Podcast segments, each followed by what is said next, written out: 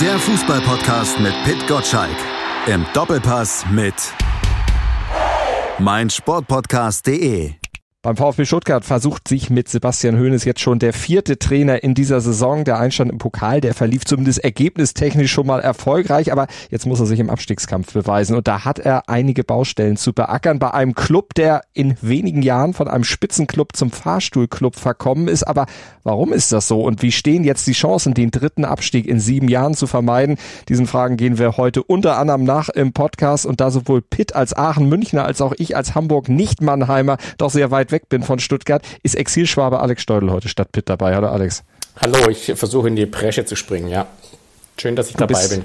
Du bist ja auch quasi Hamburger, aber gebürtiger Stuttgarter. Ne? Warst du zu irgendeinem Zeitpunkt in deinem Leben mal Fan des VfB? Voll Stuttgarter bin ich, genau. Ich bin ja unter Türkheim auf die Schule gegangen, aufs Gymnasium und ich war tatsächlich äh, vor meiner, äh, bevor ich bekehrt wurde, bin ich als Jugendlicher tatsächlich in einem 2,20 Meter langen VfB-Schal äh, äh, ins Stadion gegangen. Das war natürlich die, die Hochzeit, äh, als der VfB aufgestiegen ist und dann sofort nach dem Aufstieg sozusagen die Liga gerockt hat.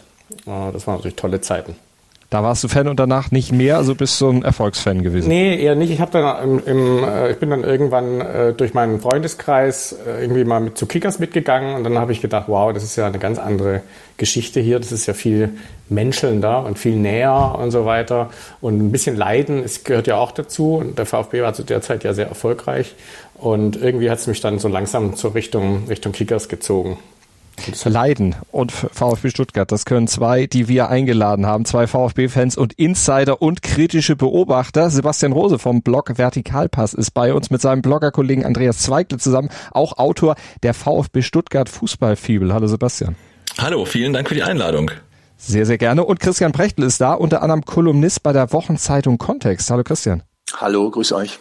Christian, du sagst etwas zusammengefasst in deiner Kolumne, der VfB ist der unfähigste aller unfähigen Traditionsclubs gefangen in einem Schweinezyklus der Inkompetenz. Äh, Habe ich das äh, jetzt landsmäßig richtig zusammengefasst? Das hast du richtig zusammengefasst. Du hast weggelassen, dass ich in Klammern außer Hertha BSC geschrieben hatte. Ich Aber, wollte eigentlich gleich den Kollegen Alex noch ein bisschen fragen. Außer HSV würde ich jetzt sagen. Ich wollte gerade sagen, kannst du das auf dir sitzen lassen, dass Nein. der HSV da nicht die Nummer eins ist? Nein, diese Demütigung, die möchte ich schon für mich haben hier in Hamburg. Also der HSV ist, was das angeht, natürlich unschlagbar. Und auch in der Liga niedriger. Aber was beim VfB äh, momentan so passiert, oder momentan ist gut, in den letzten Jahren so passiert, ist natürlich wirklich auch jetzt nicht von schlechten Eltern. Christian, du kannst gleich natürlich nochmal begründen, warum du das äh, natürlich so siehst. Aber Sebastian, wie kann man denn Fan eines solchen Vereins sein, der ja im Grunde seit dem Meistertitel 2007 in der Dauerkrise steckt? Ja, das kann man ganz einfach beantworten. Äh, man kann, man muss eigentlich VfB-Fan äh, sein äh, für solche Spiele wie gestern in Nürnberg. Ähm, also meine Stimme ist noch erstaunlich gut dafür, dass ich gestern in Nürnberg war, aber das war wieder komplett der Wahnsinn. Also der VfB gewinnt ja eigentlich nur noch im Pokal-Auswärtsspiel. In der Liga hat er seit Dezember 2021 nicht mehr gewonnen und trotzdem kloppen sich die Leute um die Auswärtstickets und ich glaube, es waren jetzt 11.000, die in Nürnberg waren und wegen dieser Spiele wird man VfB-Fan. Also da habe ich dann gar kein Problem mit. Muss natürlich auch dieses Eventspiel, Auswärtsspiel dann trennen von dem, was dann in Mercedesstraße passiert, gar keine Frage. Das definitiv. Christian, wie bist du denn äh, VfB-Fan geworden? Ja, das ist eigentlich äh, der Klassiker an der Hand des Vaters äh, ins Stadion äh, geführt worden. Ich glaube, ich äh, verkläre immer so ein bisschen leicht. Mein erstes Spiel war gegen äh, Jan Regensburg, äh, sechs Tore, Ottmar Hitzfeld.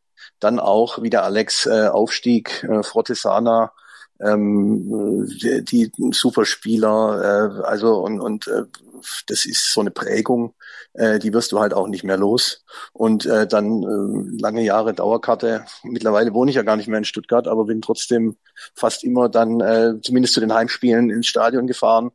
Ähm, man kommt nicht los davon. Und auch wenn seit 2007 äh, der genannte Schweinezyklus der In Kompetenz herrscht, so leidet, man, man entfernt sich ja trotzdem nicht. Man ist ja da wie dran gekettet, so ein bisschen und, und, ähm, und verfolgt und leidet mit und schaut. Und wenn man nicht im Stadion ist, schaut man, wo immer man kann. Äh, also es sollte einem eigentlich, es sollte einem eigentlich ein bisschen egaler sein, wenn es so lange so miserabel ist, aber es ist natürlich genau das Gegenteil. Man, man leidet immer mehr mit fast noch. Und du liest ja auch als Kolumnist den Finger in die Wunde. Kannst du das mit dem Schweinezyklus der Inkompetenz ein bisschen uns erklären, was du da genau mit meinst? Na, es kommen ja, es kommen ja seit 2007 geht's ja eigentlich immer kontinuierlich äh, den Berg, den Bach runter. Also ähm, äh, bis hin jetzt zum möglicherweise dritten Abstieg. Ähm, äh, es kommen Leute, die probieren was.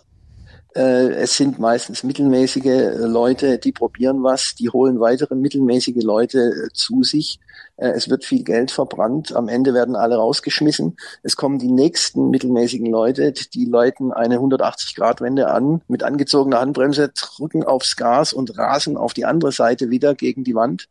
Und so geht's immer hin und her. Also äh, am Ende werden immer mehr, die Fernsehgelder, die ja immer mehr reinkommen, die fließen immer mehr raus. Ich habe auch geschrieben, wir hatten Mario Gomez, dann hatten wir äh, Pavel Prokrepniak, äh, dann hatten wir Artem Krawetz und jetzt haben wir Luca Pfeiffer. Jetzt ohne den einzelnen Spielern zu nahe treten zu wollen, aber das ist eine, eine Entwicklung, die, das ist ja mehr als augenfällig. Also jetzt äh, treffen wir überhaupt nichts mehr.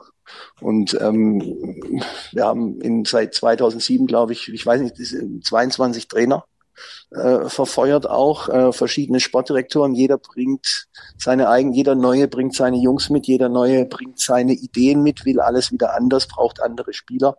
Es geht, es geht, wir kommen vom Regen in die Traufe. Und irgendwann äh, geht's auch nicht mehr schlechter. Ich meine, jetzt steigst du möglicherweise wahrscheinlich zum dritten Mal ab. Und äh, dann äh, wieder anzufangen mit ganz neuen Spielern, äh, da ist ja alles andere als garantiert, dass du sofort wieder hochkommst dann bleiben die Fernsehgelder aus und so weiter. Wir haben nach wie vor in jedem Gremium ausschließlich Leute, die nichts anderes machen, als sich gegenseitig zu belauern, äh, zu hintertreiben, irgendwelche Intrigen zu fahren, zu argwöhnen. Natürlich kommt niemand dazu, seinen eigentlichen Job zu machen. Der, selbst wenn er ihn machen würde, wahrscheinlich nicht gut gemacht würde, weil wir immer nur mittelmäßige Leute am Start haben. Punkt. Sebastian, äh, sag, ergänze gerne, was du von der These von Christian hältst.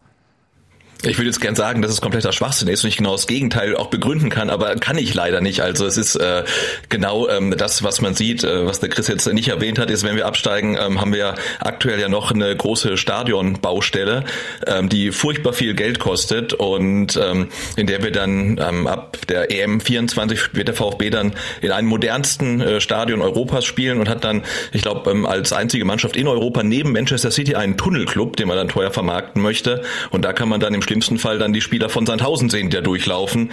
Das wird natürlich auch dann zum Vermarkten nicht ganz einfach, aber ich sehe es äh, auch, also es sind beim VfB wirklich strukturelle Probleme. Es sind viele Gremien, viele Leute, die mitreden wollen. Wir hatten dann diese Gremien wurden ja oder diese Strukturen wurden auch geschaffen durch die Ausgliederung. Ähm, das Geld, was durch die Ausgliederung reingekommen ist, durfte da Michael Reschke ausgeben. Also ja, wir haben schon viele Probleme. Da muss ich Chris leider recht geben. Aber Alex, wenn ich jetzt mal so ein paar Namen, die eben auch gefallen sind, also wir haben Reschke gehört, Misslintat war mal da, Hitzesberger, das sind doch alles Fachmänner, die eigentlich auch gelobt werden für oder gelobt wurden an anderer Stelle für ihre Arbeit, die dann zum VfB Stuttgart kamen, wo dann gar nichts mehr zusammenlief. Also so viel Mittelmäßigkeit hätte ich jetzt persönlich nicht gedacht, dass das nur die Mittelmäßigkeit der Leute ist. Wie siehst du es?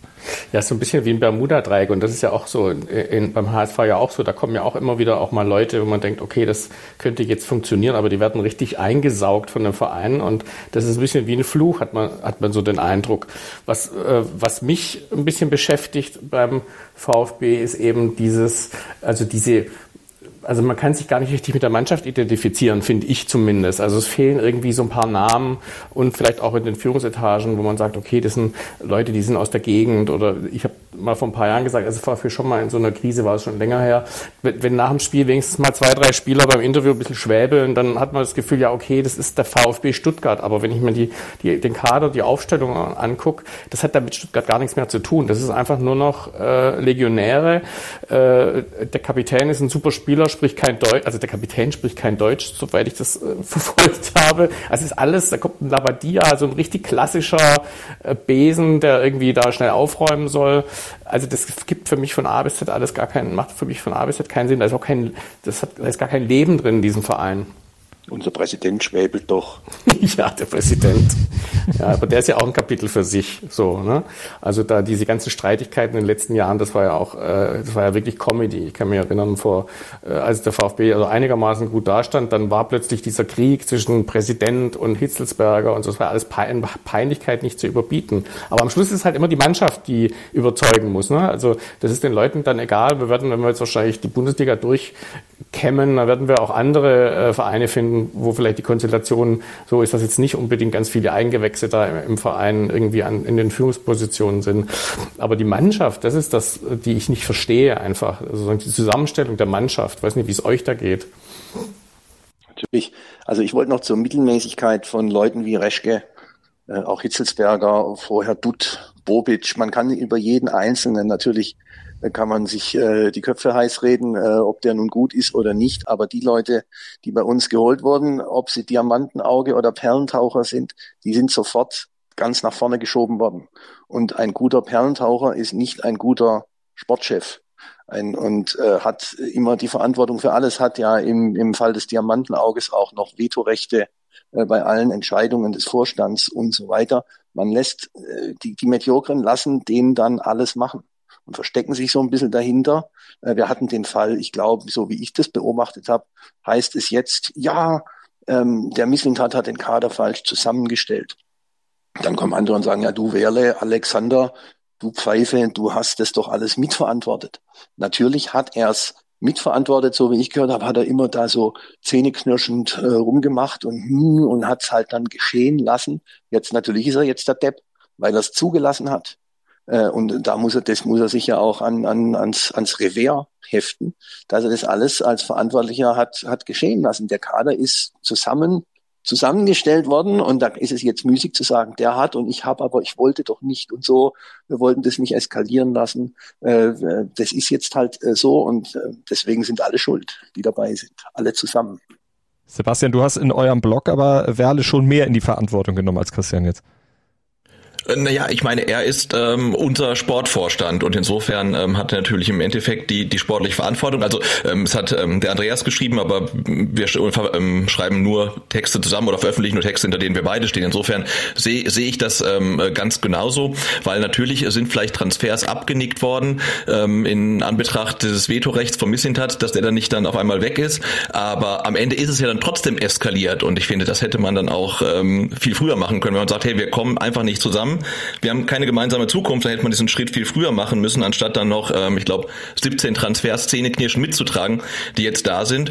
Und ähm, also beim VfB ist es wirklich so, es hat nicht immer nur einer Schuld. Also jeder, der sagt, es ist nur der Missintat schuld oder nur der Werle oder nur der Vogt, also der hat eigentlich vom VfB, möchte ich sagen, keine Ahnung, weil es sind immer mehrere Schuld und meistens sind alle schuld. Und hier ist es auch wieder so ein Gesamtkunstwerk, aber natürlich kann man den Sportvorstand nicht äh, von Schuld freisprechen, äh, wenn ähm, seit er da ist, äh, der VfB vier Trainer hatte, jetzt Tabellenletzter ist und der letzte Trainer, den er dann wirklich geholt hat, jetzt äh, elf Spiele da war und davon eins gewonnen hat.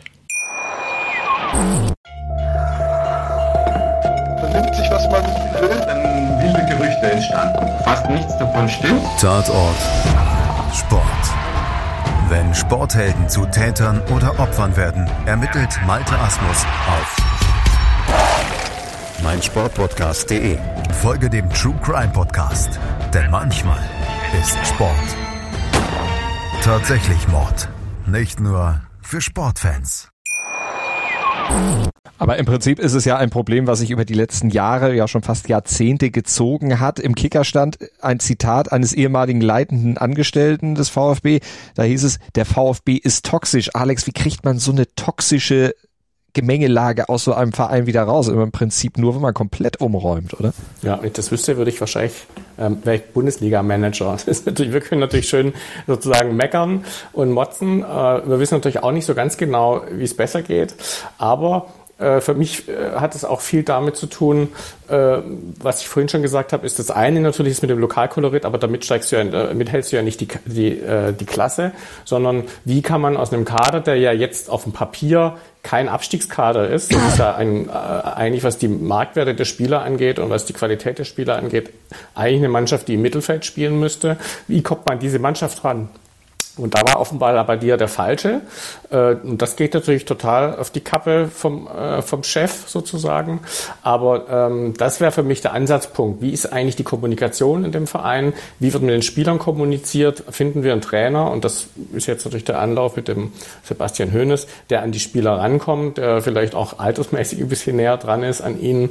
Weil das scheint irgendwie an, äh, sag ich mal, ist es für mich immer ein Zeichen dafür, dass es nicht richtig funktioniert, ist sozusagen die fehlende Kommunikation oder schlechte Kommunikation zwischen Spielern und Trainern. Das wäre jetzt meine Frage an, an, äh, an euch, die ihr näher an der Mannschaft vielleicht dran seid. Äh, wie, darüber hat man wenig gehört und gelesen, wie eigentlich Labadia wie persönlich mit der Mannschaft ist. Man hat immer nur über Taktik und über Ideen, welcher Spieler kann wie eingesetzt werden. Aber wie war denn sozusagen im Innenleben die Mannschaft? Äh, wir haben es ja jetzt bei Bayern erlebt, mit der, das berühmte in die Kabine verlieren. Äh, äh, hatte denn Labadia die Kabine? Ich habe nicht einmal irgendwo was davon gelesen, dass er die Kabine hatte. Also ich habe schon vor Labadia äh, mehr als einmal gehört, dass die Mannschaft äh, keine Mannschaft ist, sondern mehr oder weniger in Grüppchen äh, rumsteht. Ähm, auch äh, Alex, äh, deine These davon, dass der Kader ein Mittelfeldkader ist in der Bundesliga, äh, da würde ich auch mal ein kleines Fragezeichen dran heften wollen. Äh, warum denn? Also äh, die Spieler sind aus meiner Sicht jetzt eben äh, ein Kader, also die, die, die sind prädestiniert dafür, äh, um den Abstieg zu spielen. Also deswegen tippe ich auch seit zwei Jahren äh, bei den Propheten der Liga oder sonst wo lang Zeit immer den VfB relativ weit hinten, nicht ganz so weit, wie er jetzt steht, aber äh, also ich bin der Meinung, der Kader ist auch nicht besser. Ich glaube, ähm, der Kader ist besser als Platz 18 und vielleicht auch besser als Platz 15, ähm, aber es hat kein Trainer in dieser Saison geschafft, ähm, aus diesem Kader ein vernünftiges Team zu machen. Also es hat Matarazzo nicht mehr geschafft, Wimmer vielleicht temporär, Labadia überhaupt nicht und jetzt muss es Sebastian Hoeneß richten und vielleicht kann man auch aus diesem Kader kein funktionierendes Team machen, aber ich sehe schon, du hast halt gute Einzelspieler, die dann äh, in Transferperioden immer relativ hoch gehandelt werden, wo man sich denkt, naja, wenn wir jetzt aber für die drei Spieler 40 Millionen einnehmen können, dann können wir nicht so schlecht dastehen. Aber jetzt gerade Dinos Mavropanos ist halt so ein kompletter Highlight-Spieler, der dann seine Sturmläufe hat und der vorne ist und sich da durchtankt. Aber andererseits hat er auch wieder in fast jedem zweiten Spiel irgendwie einen kleinen Bock drin und uns fehlen dann vielleicht, oder im Kader fehlen dann vielleicht so die Spieler, die einfach verlässlich ähm, so eine Dreier- bis Vierer-Leistung bringen und aber nicht diese Fehler drin haben. Und ich glaube, das ist so ein bisschen das Problem, dass der Kader schon gute Spieler hat, ähm, aber die Mannschaft, die auf dem Feld steht, äh, irgendwie keine vernünftige, funktionierende und vor allen Dingen erfolgreich funktionierende Einheit ist. Habt ihr eine Erklärung, wie das sein kann, auch unter verschiedenen Trainern, dass das nicht möglich ist, dass da jemand das daraus formen kann? Der Alex hat gesagt, unser Kapitän spricht kein Deutsch. Jetzt ist das mit dem Deutsch immer so eine Sache, gell? Äh, die können ja auch Französisch vielleicht oder Spanisch oder Englisch oder sonst wie. Aber natürlich äh, ist unsere Mannschaft jetzt keine von denen, wo viel geredet wird. Allein schon deswegen, weil keines die Sprache des anderen spricht. Also das äh, natürlich dann die Zusammenstellung. Ähm, ich weiß auch nicht. Dann kommt dazu die Leute, die gut sind, äh, sagen wir ja, oder die einen Marktwert haben, wie Sosa, wie Mavropanos. Äh, Sosa gestern gesehen in Nürnberg. Ich meine, äh, bocklos, bockloser kannst du ja kaum kicken, eigentlich äh, finde ich. Und äh, die wissen ja genau, äh, wir sind weg. Äh, wir kriegen unsere Kohle auch woanders. Äh, die, also es ist niemand da, der auch, sagen wir mal, muss man auch nicht erwarten von den Spielern, aber es ist eine betonte Einstellung äh, da. Wir sind ja eh dann weg, auch wenn sie es nicht jedes Mal sagen. Ja, und ich das meine, ist, glaube ich, das ist, das ist das, was ich vorhin meinte damit, wenn du ein paar Spieler wenigstens in der Mannschaft hast, die wirklich identifiz sich wirklich identifizieren mit dem Verein, dann hast du vielleicht das Problem weniger. Dann hast du ein paar Mittler zwischen Trainer und Mannschaft. Und das braucht einfach ein, ein Team, solche Leute. Und äh, ist, glaube ich, richtig, was du sagst. Das sind alles Spieler, die im Kopf und die wahrscheinlich äh, zweimal die Woche mit ihren Beratern telefonieren, die sagen, wird schon, äh, die und die haben eh schon Interesse. Und ähm, das hast du dann eben, das ist dann die Konsequenz, wenn du eben keinen Trainer hast, der das schafft, das in irgendeiner Form in den Griff zu kriegen und die einfach äh, sozusagen auf den Punkt zu motivieren fürs nächste Spiel. Ich meine, Borna Sosa ist ein gutes Beispiel. Ich meine, der Typ hat WM-Halbfinale gespielt. Ja. Ich meine, der war einer der Top-Spieler äh, bei der WM. Da hat man zugeguckt und gedacht, wow, so einen hätten wir in der deutschen Nationalmannschaft auch gern und Mavropanos. Und wenn der Silas aufzieht, da denkt ja jeder, mein Gott, was sind das für ein Spieler, ne? Äh, Mittelfeldende und so weiter. Ja, wenn er mal aufzieht. Aber das sind ja alle Spieler, die du eben wenn sie wollen oder wenn sie richtig, ich sage nicht, dass sie nicht wollen, aber die, du musst sie einfach, du musst diese Leistung aus ihnen rauskitzeln. Und da glaube ich eben nicht, dass ein Labadia der Richtige ist oder gewesen ist für so etwas. Der hat halt äh, getüftelt und getüftelt und getüftelt. Und du brauchst einfach jemanden, der jetzt aus diesem Haufen äh, ein funktionierendes Gefüge, wenn es nur für, für die letzten Spiele ist, macht. Das ist ja die Sache. Es ist ja immer noch, es sind ja nur zwei Punkte auf Platz 16. Trotzdem fehlt mir der Glaube zu den Erfahrenen und zu denen, die Marktwert haben, kommen Leute wie der Silas und noch einige andere, die wohnen im Zweifel. Die sind ja noch nicht mal in der Lage, allein zu wohnen. Also ich übertreibe wie immer ein bisschen, aber das sind ja sehr unselbstständige und charakterlich äh, nicht alles andere als gefestigte Leute, die, äh, wo eine Verunsicherung noch, noch gleich ganz anders sich auswirkt die haben ja überhaupt nichts, worauf sie sich zurückziehen können, so eine Basis oder so. Äh, und das merkst du halt auch. Ich meine, alles äh, zur mm, Frage, ob die Mannschaft richtig, der Kader richtig zusammengestellt ist und so weiter. Wenn du so wie der Hönes jetzt sagst, ich möchte die Spieler da einsetzen, wo sie am stärksten sind, das ist ja auch, ich meine, äh, ein, ein Gemeinplatz hoch zehn, aber, aber äh, das muss er machen. Aber selbst dann, der verunsicherte Spieler ist ja auch auf seiner Position dann verunsichert. Der ist ja immer verunsichert. Es gab mal diese Szene, als der Silas ausgewechselt wurde und da so hingetrottet ist, äh, als ob wir 4-0 führen äh, und jetzt äh, Zeit zu gewinnen ist. Äh, und die anderen haben ihn angemotzt, da komm, beeil dich oder so. Da habe ich gedacht, na, wenigstens motzt ihn noch jemand an und sagt, komm raus, mach schneller, wir haben keine Zeit. Äh, aber es ist also, es liegt so viel im Argen. Irgendwo habe ich auch mal gesagt, es ist also Bahn und Bildungswesen und Gesundheitswesen zusammen äh, gleich Baustellenanzahl beim VfB Stuttgart. Normalerweise besprach man ja solche Spieler, indem man sie dann einfach nicht mehr bringt. Ne? Also die Frage ist, man, der Kader hat ja jetzt nicht nur 13, 14 Spieler. Ist der Restkader denn wirklich so schlecht? Oder, äh, ich sage jetzt mal, also mein, mein Lieblingsbeispiel der letzten Woche ist ja Wagnermann. Äh, mein, der ist ja vom HSV gekommen. Äh, der Typ wird zu der Nationalmannschaft nominiert und ist aber im VfB nicht gut genug. So, jetzt fragt man sich, irgendeiner muss doch jetzt völlig, völlig verkehrt liegen. So, äh, irgendjemand schätzt den völlig falsch ein oder hat das Gefühl, ein Flick holt den vielleicht und denkt, der kann schon, aber eben nicht momentan beim VfB, aus welchen Gründen auch immer. Oder ist Flick, äh, hatte Flick keine Ahnung? Also es ist für mich so ein klassisches Beispiel, äh, Druck zu machen auf die Mannschaft. Äh, sind da genügend Spieler da, die, äh, die sozusagen da so eine, so eine Wettkampfatmosphäre auch im Training herstellen können, so wie es zum Beispiel beim FC Bayern oder bei anderen großen Mannschaften ist, wo du dich erst beim Training durchsetzen musst? Oder sind die sich alle sicher, dass sie eh spielen? Ja, der Chris hat ja gesagt, das ist eigentlich ein Allgemeinplatz, ähm, dass die Spieler auf ihrer stärksten Position spielen. Jetzt hatten wir ja die letzten elf äh, Spiele einen Trainer, der hat genau das nicht gemacht, obwohl, glaube ich, wirklich ganz Fußball Deutschland gesagt hat, also der, der Anton da auf rechts, das funktioniert nicht. Er hat trotzdem immer rechts gespielt und jetzt ist der Hönes da und der macht's anders und auf einmal ist dann auch Joscha Wagnermann äh, in der Startelf. Und vor der Saison hatten alle gesagt, ah, der Wagnermann ist schon ein guter Spieler, aber der ist halt immer verletzt. Ist halt schon sehr, sehr lange spielfit und nicht verletzt und hat halt trotzdem nicht gespielt. Und ich fand, das war, man hat gestern durchaus gesehen, äh, was, was er mitbringt halt, eine Körperlichkeit und ein Tempo auch, äh, was wir vorher auf der rechten Seite nicht hatten. Und insofern war ich gestern auch angesichts der, der Aufstellung ähm, positiv überrascht, weil ähm, Hoeneß hat ähm, nämlich von der Bank Qualität mit reinbringen können. Man hat halt auch gesehen, äh, ein, Girassi ist halt wirklich unser einzig funktionierender Mittelstürmer und mit welcher Leichtigkeit er dann irgendwie so eine, äh, eine Neuner- und Zehner-Position irgendwie gleichzeitig einnehmen kann, das war schon ziemlich beeindruckend. Da hat man aber auch gemerkt, wie viel an dieser Personalie Girassi hängt. Aber er hat ihn gebracht, er hatte eine Riesenchance.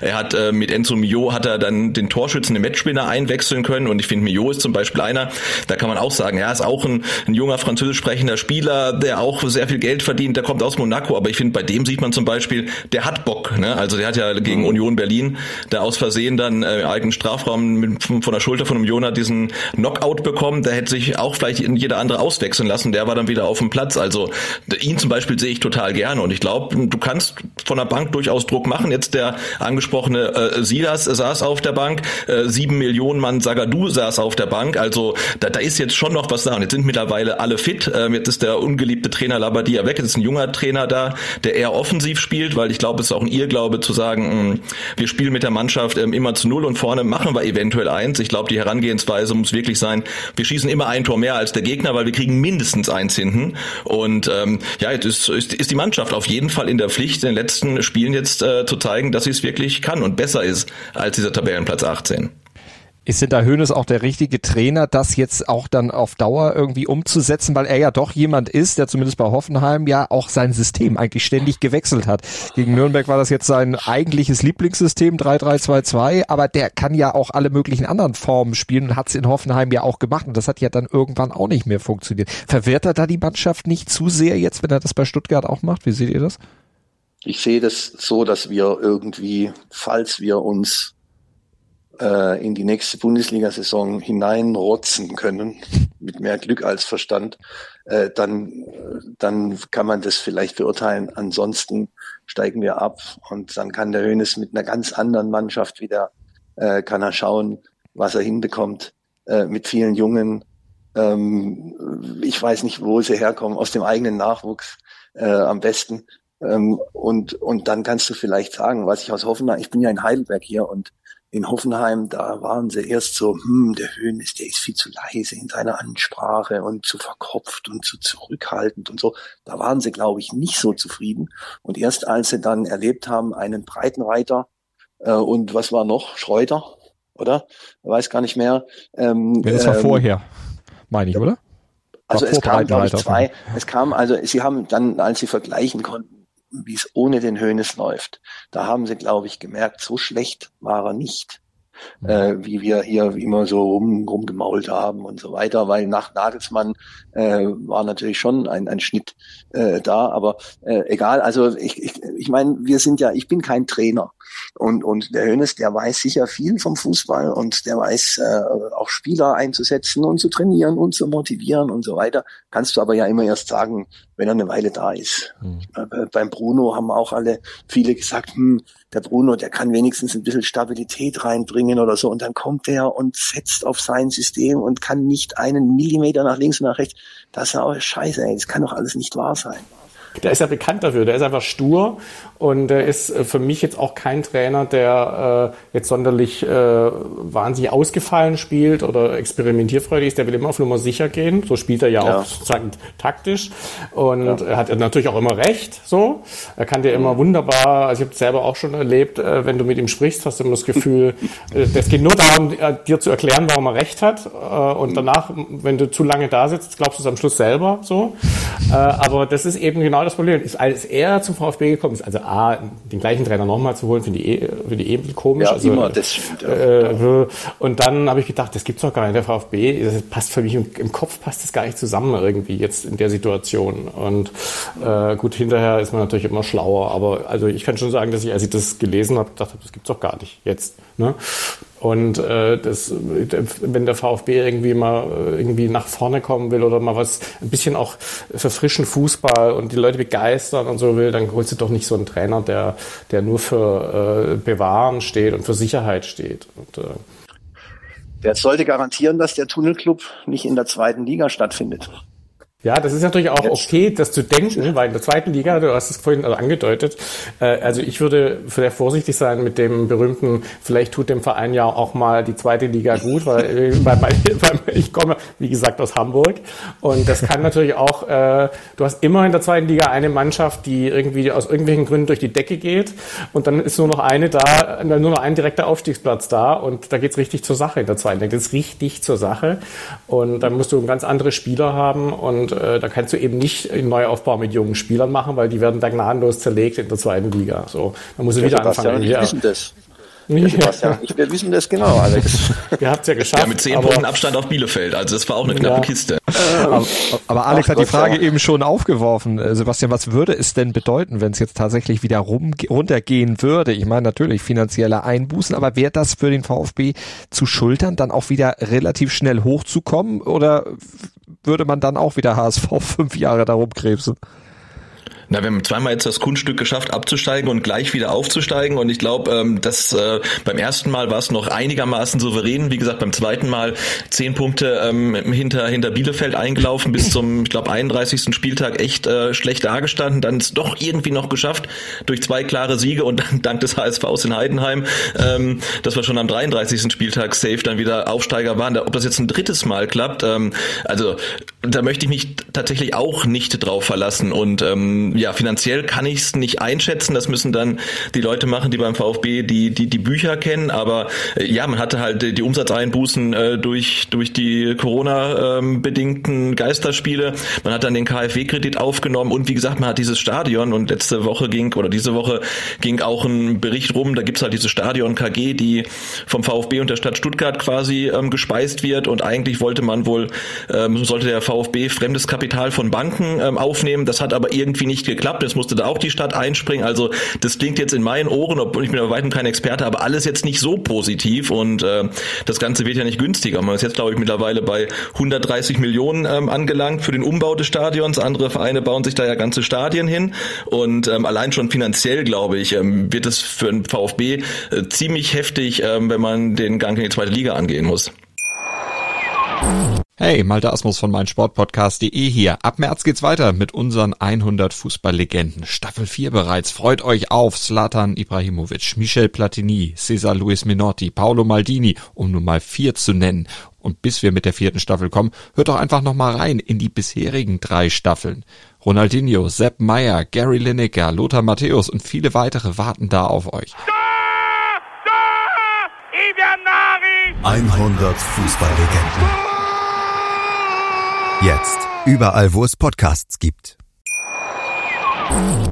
Was ist denn eigentlich das Konzept beim VfB? Also gibt es denn jemanden, der all diese Sachen, die wir jetzt gesprochen haben, was in den letzten Jahren los war, da hast, ich habe jetzt nicht das Gefühl, der Verein steht für irgendwas. Was ist denn sozusagen, äh, gibt es denn, äh, sagt der Werle irgendetwas dazu? Für mich aus hinter geschlossenen Türen. Aber wo will der VfB hin? Also momentan ist es für mich eine Legionärstruppe geführt von Leuten, die nicht genau wissen, was sie wollen. Das ist das Konzept. Das hast du schon alles dann richtig. Äh, oben drüber steht Jung und Wild als Arbeitstitel. Ähm, äh, so, äh, es gibt sicher behaupten dann viele äh, Handelnde, äh, es gibt ein Konzept, man sieht es aber nicht. Also man merkt es ja auch nicht. Äh, du merkst es nicht an der Mannschaft und du merkst es auch nicht neben dem Platz. Äh, wobei dieses neben dem Platz ist ja normalerweise so lange scheißegal, wie die Mannschaft wenigstens ab und zu mal gewinnt, wenigstens ab und zu mal okay spielt, äh, dass die Leute auch mal ein paar Tore bejubeln können, dass man sich im Stadion einigermaßen äh, auch unterhalten fühlt ähm, und sich mit der Mannschaft auch wieder, wie du gesagt hast, halbwegs identifizieren kann dann spielst du im Mittelfeld mal ein bisschen besser, mal ein bisschen schlechter, dann geht es seinen Gang, dann juckt es keine Sau, äh, welcher Beirat, welches Präsidiumsmitglied jetzt äh, verklagt oder Gutachten einfordert oder sonst irgendwas. Das ist so lange ja wurscht, äh, wie es auf dem Platz halbwegs läuft. Bei uns läuft es natürlich nicht, so gesehen kommt alles zusammen, aber das kommt halt schon ziemlich lang alles zusammen. Ähm, und das ist, äh, das ist das, was einen auch schier gar verzweifeln lässt äh, als Anhänger und als einer, der wir folgen eben den, den, den, den Vorgängen im Verein wahrscheinlich ein bisschen mehr als, als, äh, als äh, manch anderer. Und da wirst du, also du kannst es nicht fassen. Du kannst es nicht fassen, warum die Leute nicht äh, keine, ich, ich frage mich seit was wollt ihr denn? Was ist denn euer Plan? Ich werde doch dann da Funktionär, egal ob bezahlt oder nicht, egal ob Präsident oder äh, CEO oder sonst was. Ich werde da, ich nehme da eine Funktion, dann sage ich, wir wollen das und das wollen wir machen. Und dann machen wir. Und dann klappt's entweder oder es klappt halt nicht. Aber beim VfB hörst du weder, was wir machen wollen, noch siehst du, dass irgendwas gemacht wird, außer dass gegenseitig sich mit Gutachten bekriegt wird und gegenseitig belauert wird und alle sitzen, glaube ich, vor dem Twitter äh, und äh, über, überbewerten auch diese kleine Blase äh, maßlos äh, und wittern dort einen Hinterhalt und da eine Intrige und versuchen dann wieder dagegen vorzugehen. Es ist kaum auszuhalten. Und natürlich diese kleine Blase, die äh, radikalisiert sich dann ja quasi wie von selbst äh, immer weiter. Und äh, man, man, wenn du da zwei Tage reinguckst, dann glaubst du wirklich, die Welt ist äh, also noch verrückter als du in deinen schlimmsten Albträumen befürchtet hast, nämlich beim VfB. Da ist sie noch verrückter. Aber es ist, glaube ich, gar nicht so, sondern die sollen einfach einen Plan haben und dann danach handeln. Früher hieß es mal, wir tun, was wir sagen. Und das ist komplett in den Hintergrund geraten. Das juckt auch keine Sau mehr. Jeder macht irgendwas und tut und macht. Keiner hat einen Plan. Keiner verfolgt irgendwas äh, im, im Sinne des Clubs. Also äh, so, das sind die Sachen, worüber man sich wirklich aufregt weil die Mannschaft dann halt auch noch so schlecht spielt. Wenn die gewinnen würden, wird's wieder keine Sau jucken, aber so ist es halt, liegt's ganz oben, liegt's offen und jeder sieht's. So. Wenn ich dich so reden höre, muss ich, wenn, ich, wenn, ich das, wenn ich das alles so höre, muss ich sagen, vieles spricht für eine Fusion mit dem HSV. Ja klar, die anderen das ist genau, das ist genau das genau, Gleiche hier gewesen. Genau das Gleiche und das führt eben nirgends, es führt eben leider nirgends hin und was wahrscheinlich der VfB braucht, ist wirklich eine starke Führungspersönlichkeit, die, und das ist natürlich auch immer ein Risiko, aber die eben sagt, das ist der Plan und jetzt folgt mir und dann, wir machen das jetzt so. Und den Wer Eindruck hat man, wenn wirklich die, hm, klar. Ja, aber erstaunlicherweise klappt es ja nirgendwo so richtig. Ne? Also weder in Hamburg noch in Stuttgart und ja. ähm, auch in Berlin klappt es nicht. Dann holen die die starke Führungsperson mit Freddy Bobic und der machen alles nur noch schlimmer. Und da fragt man sich schon, sind irgendwie diese Clubs irgendwie langfristig einfach zum Scheitern verurteilt aufgrund ihrer Strukturen und aufgrund der Tatsache, dass es sie so lange gibt und mittlerweile so viele Leute mitreden wollen und einfach nur Geltungsbedürfnis haben und sich und nicht in der Lage sind, sich wirklich in den Dienst des Clubs zu stellen. Absolut, da reden einfach zu viele Leute mit und das ist immer Gift für, den, für jeden Verein. Das hat, und das war eben das lange, lange Jahre zum Beispiel bei, bei den Bayern. Da war ich ja früher Reporter, deswegen kann ich noch, äh, weiß ich das noch. Die große Stärke, da haben halt zwei, drei Leute geredet. Und wenn dann einer zu viel geredet hat, dann wurde der sofort mundtot gemacht. Äh, und das war natürlich eine Strategie, wenn du dann äh, mittelfristig, wenn du dann Erfolg hast, du kannst auf der Basis kannst du dann auch arbeiten, weil du eben kurze Entscheidungswege hast und keine Störfeuer. Und äh, da, da habe ich das Gefühl, jetzt ich sage das ja immer aus der Distanz in Stuttgart, aber so, dass wenn ich das alles so durchlese und das verfolge, dass da einfach zu viel Störfeuer ist und da keiner in Ruhe arbeiten kann oder will oder in der Lage dazu ist. Ja, vor allem ist das Ding, dass der beim VfB macht ja niemand Fehler. Das ist ja das Erstaunliche. Wir sind letzter und stehen wirklich nicht gut da, aber es macht keiner Fehler. Also Bruno Labbadia in seinen Interviews, in seinen PKs, der hat nie einen Fehler gemacht. Ne? Also es war immer Pech oder man hat sich nicht belohnt oder der Schiedsrichter war schuld. Also da macht ja kein, keiner einen Fehler. Und auch ähm, Alexander Werle wurde ja auf der Pressekonferenz angesprochen, ob es ein Fehler war, Bruno Labbadia zu holen. Aber auch das war kein Fehler. Und das finde ich halt so ein bisschen schade, weil wir hatten mal ähm, eine Phase, wo man beim VfB gesagt hat, man will irgendwie eine Fehlerkultur einführen, ist es nicht schlimm, Fehler zu machen. Aber es ist ja auch nicht schlimm. Aber da muss man sich auch hinterher hinstellen und sagen, wir haben so entschieden. Offensichtlich hat es nicht funktioniert und es war ein Fehler. Und ich glaube, solange halt niemand in der Lage ist, äh, Fehler einzugestehen, äh, wird es halt einfach schwierig, weil auch so die, die Zeit dreht sich weiter, die Kommunikation ist eine andere, man ist, gibt sich äh, offener und, und transparenter und dann sollte man auch in der Lage sein, einfach mal zu sagen, okay, wir hatten einen Plan und der hat halt schlichtweg nicht funktioniert. Und ich glaube, damit kann man tatsächlich auch bei den Fans dann wieder ein paar Pluspunkte ähm, einsammeln, weil das ändert nichts an Platz 18, aber vielleicht äh, denken die Fans dann halt, okay, dann ist vielleicht diesmal die Entscheidung besser als die letzte. Und ähm, das finde ich wirklich sehr, sehr schade, dass das beim VfB ähm, so gar nicht mehr passiert. Jetzt hat ja zumindest Werle gesagt, ähm, es darf nicht um persönliche Befindlichkeiten mehr gehen, sondern um den HSV, äh, um den HSV, um die, um den VfB Stuttgart.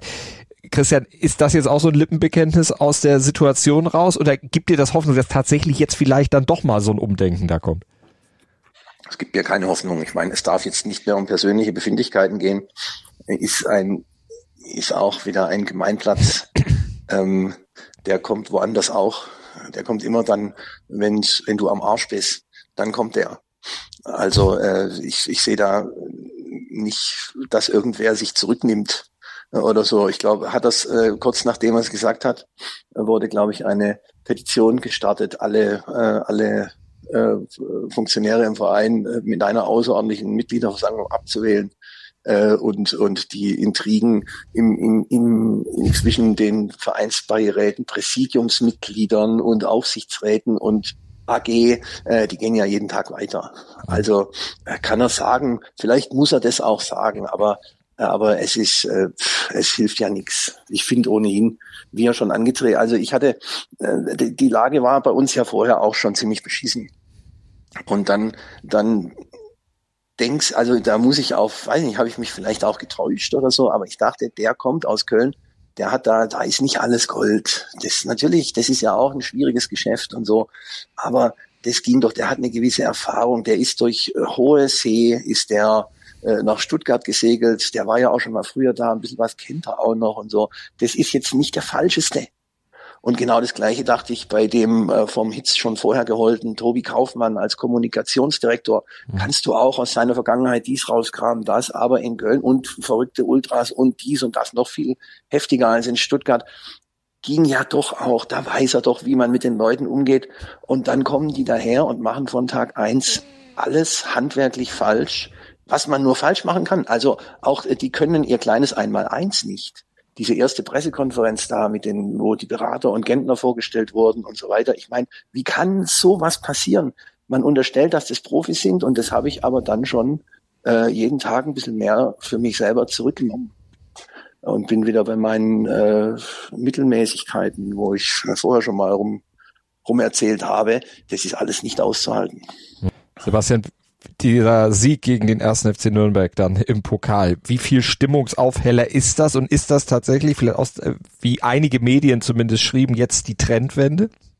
Uh, Trendwende, ganz schwieriges Wort. Wir haben ja auch schon mal an die Trendwende gedacht, ähm, äh, als äh, der VfB den einzigen Sieg unter Labadia geholt hat mit 3 zu 0 gegen Köln und dann am Spieltag drauf sang und klanglos äh, in Gelsenkirchen unterging und der Sportdirektor meinte, die Mannschaft wäre von der Wucht der Schalker überrascht gewesen. Also ähm, da tue ich mich ganz, ganz schwer. Stimmungsmäßig war das natürlich ähm, hat es wahnsinnig gut getan, mal wieder auswärts zu gewinnen. Der VfB hat äh, jetzt in dieser Saison viermal im Pokal gewonnen. In der Liga haben sie auch viermal gewonnen. Äh, also da sieht man ja, wie, wie schlecht das sportlich auch aussieht. Ähm, aber es war ja, ein leichter, äh, ein leichter Stimmungsaufheller. Ähm, ähm, der Andreas hat geschrieben, ähm, äh, ein bisschen Aufbruchstimmung gibt's jetzt, weil auch ähm, Sebastian Hoeneß in seiner Antritts-PK halt wirklich äh, erfrischend anders war als Bruno Labbadia. Klar in den Ansagen hat gesagt, ich kann jetzt vor dem Pokalspiel überhaupt gar nichts mehr machen, aber wir gucken halt, dass wir es halt ähm, gut, gut hinbekommen. Jetzt hat er ein paar Tage, ähm, die Mannschaft einzustellen und Bochum ist aus meiner Sicht tatsächlich schon ein Endspiel, weil wenn man jetzt ähm, in Bochum nicht gewinnt oder sogar verliert, dürfte Bochum einfach weg sein sein und äh, dann bleiben uns nur noch ähm, Hoffenheim Berlin und Schalke, auf die wir dann gucken können. Aber mhm. man hat auf jeden Fall die Hoffnung, ähm, dass am Sonntag der Auswärtssieg gelingt. Und ich meine, Ostersonntag ist natürlich perfektes Datum für eine Wiederauferstehung und ein Wunder, für ein Osterwunder und den ersten äh, Auswärtssieg in der Liga seit anderthalb Jahren. Und ja, man hat so ein bisschen die Hoffnung und gleichzeitig aber auch die ganz große Befürchtung, dass dieses zarte Pflänzchen Hoffnung gleich wieder niedergetrampelt wird von den Bochumern. Aber ich bin optimistisch. Also du glaubst auch daran, dass es am Ende der Saison dann funktionieren kann mit dem Klassenerhalt. Bei Christian habe ich durchgehört, äh, eher nicht. Ich würde nicht, nicht auf unseren Klassenerhalt jetzt unbedingt Geld setzen, aber ich habe es doch nicht aufgegeben, weil wie gesagt, es sind zwei Punkte auf dem Relegationsplatz ähm, und ich denke, das könnte man hinbekommen. Man müsste halt mal wieder anfangen zu gewinnen, gerne auswärts und zwar in Bochum und in Berlin und dann sieht das ja schon wieder ganz gut aus. Und dann gibt's natürlich dann das jetzt schon ähm, hochgejeste Spiel am 34. Spieltag. Sebastian Hoeneß gegen seinen ähm, ehemaligen Club und Pellegrino Matarazzo gegen seinen ehemaligen Club, wenn die beiden Vereine nicht nochmal die Trainer wechseln. Aber ähm, das könnte wieder eine ganz äh, spannende, spannende Saisonfinale werden und vielleicht dann das Spiel äh, gegen Köln der letzten Saison noch toppen, wer weiß. Christian, du wolltest noch was sagen dazu. Also die erste Halbzeit in Nürnberg, die hat mir wenig Zuversicht gegeben. Und die zweite ehrlich gesagt auch nicht. Ich meine, wir haben, äh, Pokal hat seine eigenen Gesetze, okay, ich zahle. Ich zahle gleich dreimal hintereinander von mir aus, aber äh, aber äh, die Nürnberger waren so schlecht äh, und, und wir waren so schlecht. Äh, und der Einzige, der so ein bisschen Dampf gemacht hat, war Girassi, der jetzt nach seiner Verletzung wieder reinkam. Aber äh, das ist in Bochum, wird es anders aussehen. Da, die gehen anders drauf auch und da hast du noch viel weniger Platz und mhm. äh, Ruhe und, äh, und so weiter. Also äh, wie der Sebastian natürlich sagt, wenn du dort verlierst, ist es eh durch und ich befürchte dann sehe ich, ich fahre hin und weil ich immer in Bochum eigentlich mit das beste Auswärtsspiel äh, so vorfinde und auch das ganze drumherum gefällt mir sehr gut da in Bochum. Ähm, aber äh, ich fürchte, das war für lange Zeit das letzte Auswärtsspiel in der ersten Bundesliga. Also bin eher pessimistisch, was das angeht. Straft mich Lügen. Das müssen deine Jungs machen ne?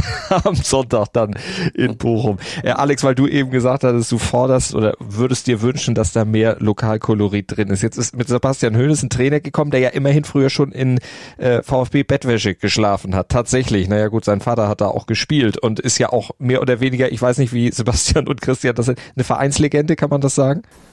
Absolut. Dieter. Also der Dieter, ja. Dieter Höhnes, der Schwabenfall. Der also das ja. war, davon reden wir ja gerade, ne? Also äh, was der VfB, was den VfB früher ausgemacht hat, ne? Ich meine, die sind aufgestiegen und waren fast 40 Jahre in der ersten Liga und da, da war der Klinsmann und da war der Hansi Müller, der Sammer, der Schwabenpfeil. Ich meine, da war Maradona, hat im, im Neckarstadion, du war das damals noch Neckarstadion, ich glaube, gespielt. Ja, ja. Also von das, Jürgen äh, Hauptmann zugedeckt worden.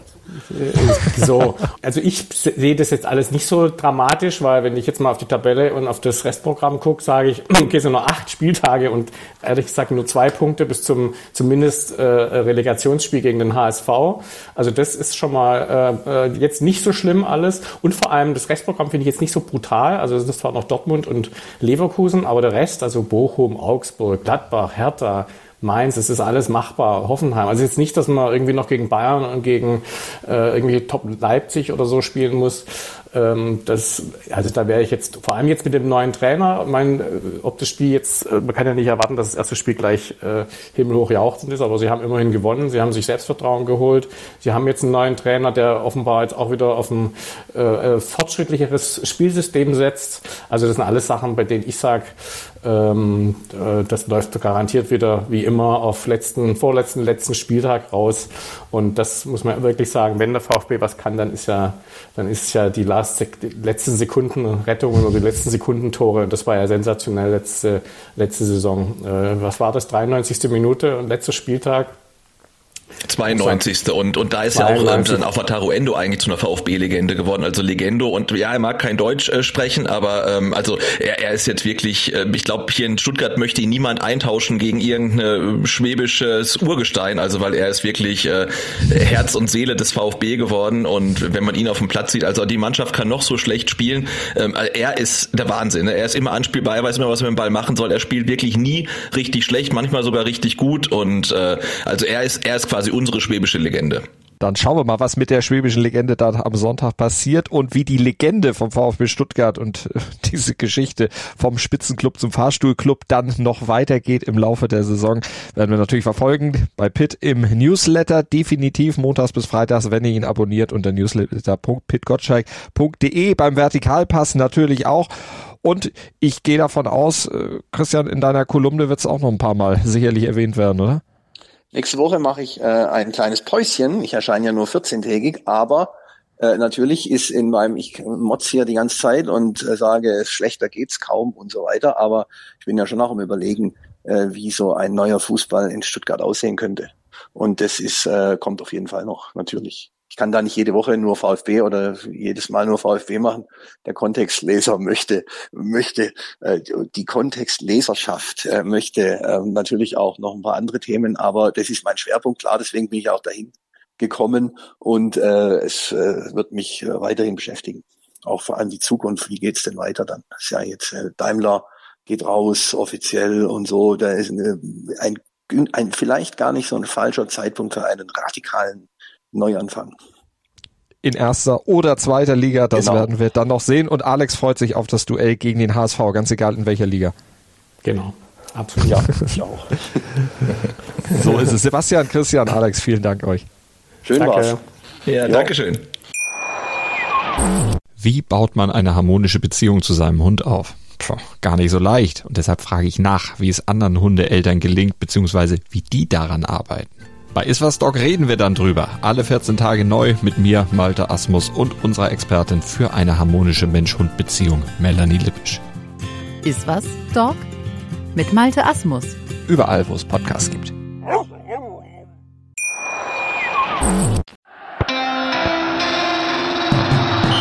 Fever Pitch, der Fußballpodcast mit Pit Gottschalk. Im Doppelpass mit meinsportpodcast.de.